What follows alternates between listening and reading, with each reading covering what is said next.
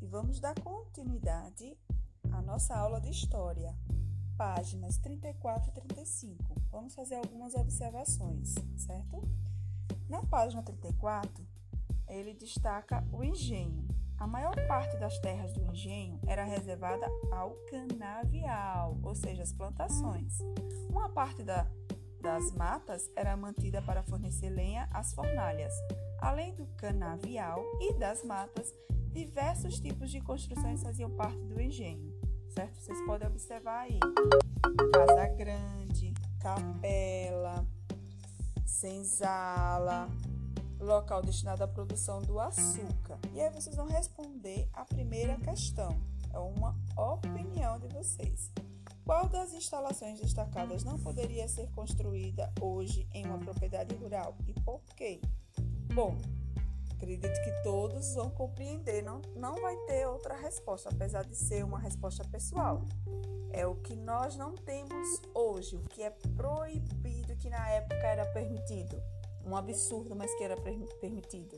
Então, é esse local, certo? Apesar de ser pessoal, não tem como todos não responderem a mesma resposta, certo?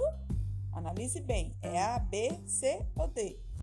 E vocês vão fazer a leitura da página 35, que fala sobre os instrumentos de trabalho do engenho. Vão observar umas formas de pão de açúcar feitas de barro e também umas caldeiras feitas de cobre. Então, a primeira pergunta é: esses objetos são feitos de quais materiais? Bom, já tem aí na legenda abaixo de cada material, certo? Em sua opinião, por que é importante preservar esses objetos? Por que, é que você, vocês acham que, que é importante? Será se é para preservar as fontes históricas? Para entendermos melhor como tudo acontecia naquela época?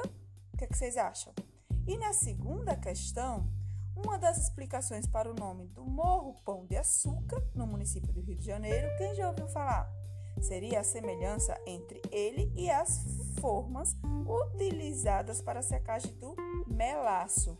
Você concorda com essa explicação?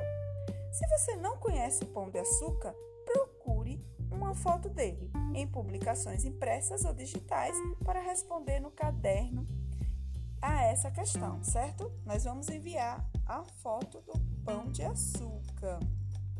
Ok, pessoal? Para vocês fazerem essa comparação e ver se tem semelhança ou não. E assim vocês respondem a questão 2, tá bom? Um abraço e até mais. Tchau, tchau.